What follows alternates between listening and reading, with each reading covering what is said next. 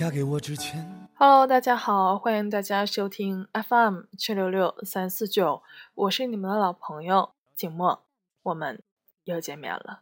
你得听我说，说说我的心里话，因为今天喝得多，所以才敢对你说。你在每天晚。那在开始今天的节目之前呢，要先给大家拜个年，大家新年快乐！希望在新的一年，二零一七年，我们都能够实现自己的目标，实现所有的愿望，然后身体健康，嗯，平安和顺。其实祝福的话还是很多，但是到口边也不知道要说些什么。一切如意吧。嗯，新的一年，静默也会继续为大家奉献出更多、更好的、更走心的节目。也嗯，新的节目呢，节目也尽量会选择以后有周期性的进行更新，这样可能对于很多耳朵们来说，呃呃，收听可能会更方便一些，会更有目的性一些。那总是会变得越来越好吧。嗯，那接下来就让我们开始今天的节目吧。我是个凡人，知道你是我最大的福分。你不听那东家唱，你不说那西家短，不会对那邻居嗯，大家正在听到的这首歌呢，其实是来自韩寒的电影《乘风破浪》的一首主题曲。金默在看《乘风破浪》这部电影之前，确实是嗯不知道网络上对这首歌有这么大的一个争议的。那它也被誉为是直男癌之歌。嗯，这其实是这部电影的一个宣传的主题曲啦。然后，但是不小心呢，在宣传当中就玩脱轨了，可能影响了很多人去因为这首歌而不想去观看这部影片，也可以说是成也萧何，败也萧何吧。有多少人因为韩寒的号召走进了电影院看《乘风破浪》，就有多少人因为厌恶他本人，也就是说他直男癌这一现象而选择不看这部电影。但就金默而言，其实金默并不后悔进电影院来看这部电影。呃，今天呢，也是为大家找了这样一篇文章，它还是比较客观的描写了一下，呃，《乘风破浪》这部电影，嗯，到底好不好看？那下面就与大家来分享这篇文章吧。来自大将军郭，《乘风破浪》到底好看吗？你把大小孩子。哥哥抚养成人，等我到了晚年，你不能比我早死。啊，其实这个歌的歌词我也是真的是有一些接受不了，所以就不为大家多多放送了。嗯，开始今天的节目吧。一月十八号，我提前看了《乘风破浪》的媒体点映，那时候还没有关于电影主题曲沸沸扬扬的讨论，也没有因为营销风波唱衰这部电影。几百人坐在放映厅里，小手期盼着，想知道电影到底在讲的是什么，仅此而已。观影前，每个座位上都放了一张问卷，看完要填好交回。问卷是这样的：观影前，你觉得《乘风破浪》会是一部什么样的电影呢？文艺片、动作片还是竞技片？观影后。看完电影之后，你觉得《乘风破浪》是一部什么样的电影？动作喜剧、燃情喜剧，还是励志喜剧？怎么形容你看电影之后的笑？哈哈哈哈哈，还是红红火火、恍恍惚惚？哈哈会画画。看完之后，你最想带谁再去看一遍？兄弟、父母、爱人。观影后，导演韩寒从观众中起身走到台前，牛仔裤、卫衣，不复以往出镜时的少年味十足。那日的他显露出中年人的疲态和微胖的身形，几欲让坐在后排的我一时无法判断那是不是韩寒。他羞涩地说：“他其实挺紧张的。”毕竟在北京首映，大家都见过大场面，看过那么多的好片子，不知道会如何看待这部《乘风破浪》。就是这么几句简短的表达，没有大段冗长的结构，也没有渲染拍摄过程的不易。总之，韩寒并没有表现得特别的自信。或许人到中年，渐渐收敛起锋芒是个必然的过程。承认自己的不足，事情总有粗糙的一面，对作品的态度倒也谦卑了不少。看完之后，我发了朋友圈，很多人问我，电影到底好看吗？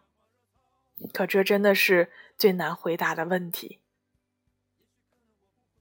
好看与否是主观的，不能再主观的评论，即便用打分制，也难以客观的衡量。一个人的四分可能只同于另一个人的两分，分数没有绝对的意义。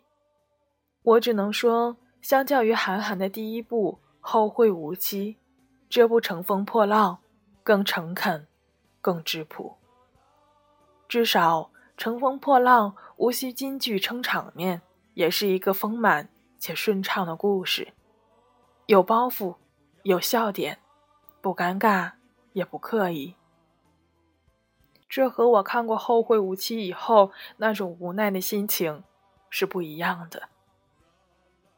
每部电影都是导演心路历程的折射，《后会无期》里面的三个男性角色像是跳脱于时代和社会的存在，跋扈、叛逆，且每个人都浓缩了韩寒本人的影子。但《乘风破浪》的视角是更宏大的，无论是小马。六一，每个人身上都有挥之不去的卑微，是那个时代小人物特有的气息。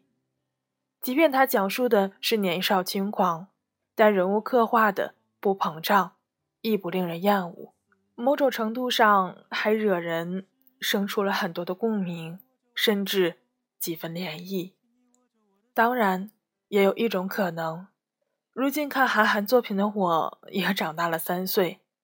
三年前我看《后会无期》，觉得它是粗粝的；而今我看《乘风破浪》，觉得它是柔软的。我发朋友圈说，看完这部电影，你会更懂得你的父母。所以，别只顾着去问别人这部电影好看不好看，你看到了什么，远比它好不好看更重要。影片开始，邓超扮演的赛车手许太浪夺得了比赛冠军后，接受媒体采访。他说：“我要感谢我的父亲，感谢他从未支持自己的人生选择，并表示强烈的反对。这种感激本质上是一种喊话，是一种宣战，是年轻人终于获得了胜利之后向父辈们发起的挑衅。他想证明，你们老了。”而我正当年轻，你迂腐不化，我与时俱进。说起来，谁没有觉得自己永远正确，而认为父辈们老朽和愚痴的时刻呢？对于代际差异和隔阂，大多数年轻人选择回避和不作为，偶有面对的时刻，也只是针锋相对的争执罢了。可以说。我们与父辈之间客观存在的观念差距，被我们自己的傲慢和固执拉大了。我们这一代人擅长表达，不擅长理解；父辈们擅长理解，却不擅长表达。仔细想想，父辈们并非一早就落后于时代，他们在当年也曾经是时代的弄潮儿，也曾经年轻不羁。只是在你长大成人、认识他的时候，他就已经老了。那些他也曾风光的时刻，你没有领略，你缺乏一个真正理解他的机会。不只是电影中的徐太浪和父亲徐正泰，大多中国家庭当中，父子之间、长幼之间，都是缺乏沟通和懂得的。我们对父辈的过去所知甚少，从镜像片或是旧书信当中，偶得了一些父辈形象和记忆的片段，也是零星而琐碎的。我们往往只是被告知而已，却从未真正见过父辈们年轻时生活的全貌。就像许太浪，他对父亲积怨已久。他出生时，父亲因与他人斗殴而被关入监狱，蹲了六年的牢。期间，母亲抑郁自杀，父子俩相依为命的日子里，经济贫困，父亲暴力。他年轻的双眼里只能看到这样光景惨淡的表象。他恨，他怨，他反抗。待到父亲白发苍苍的时候，他还是在跟父亲对峙。直到一个阴差阳错，他穿越回了一九九八年，那个父亲也正年轻气盛的年代，他们成为了兄弟，他们一起打架，一起涮着火锅聊未来，他才终于得以见到自己的母亲，才终于得以看懂自己的父亲，才终于能够理解，一个人的观念总是会回于时代的发展。在父亲那个小镇青年的眼里，世界是不会改变的。目之所及的最远处，就是世界的边界。他们的江湖险恶，他们的爱恨情仇，就是他们年轻时的全部。别怪父辈愚昧，只怪这世界变化太快，日新月异的互联网时代淘汰了当年处在鼎盛时期的 BP 机。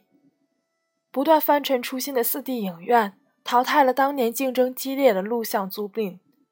当时觉得买房好傻，现在觉得当时不买房好傻。这些都是会必然出现的淘汰，而父辈的观念和想法也是这种必然淘汰中的一种。只是我们往往只看到了无法再跟上时代的那个部分，却没有机会参与到他们的青春。当我们对两代人之间的代沟时刻保持敏感，对价值观的差异近乎于零容忍，我们距离懂得就越来越远了，距离和解更是千山万水。不懂得虽然不是我们与父母之间产生隔阂的根源，但它的确是加深这种隔阂的催化剂。如果能够尝试去懂得，至少是在朝着互相理解和包容迈进了一步，至少是在我们成为下一代的父辈之前，为减少代际差异做了点什么。看了《乘风破浪》之后，我有那么一点点的释怀，对我尚不能理解父母的想法释怀，我有那么一点点的冲动，想去了解父母的过往经历。想去试着去体会，想去懂得，还想一起唱。你说人生艳丽，我没有意义；你说人生忧郁，我不言语。毕竟人生这场戏，有欢笑，也有哭泣。无论是父辈，还是我们，都没能躲得过去。说过了什么？明天起床后，我努力工作。嗯，到这里呢，今天的文章就与大家分享结束了。嗯，其实很难推荐电影或音乐，因为很难用好不好看来评价一个作品。每个人都带有自己的故事去看一个作品，重要的是你看到了什么。而我们最终都是以自己的故事来和电影进行一个契合。但就金默而言，金默还是觉得《乘风破浪》这部电影还是不错的，它有血有肉，有笑点，有感动，所以金默还是推荐的。那到这里呢，今天的节目就接近尾声了。结尾的歌曲为大家送上《乘风破浪》这部电影的另一首比较主旋律的歌曲《在雨中》，也是今天分享的这篇文章的结尾唱到的歌曲。你说人生艳丽，我没有意义；你说人生忧郁，我不言语。你说人生艳丽我没有意义，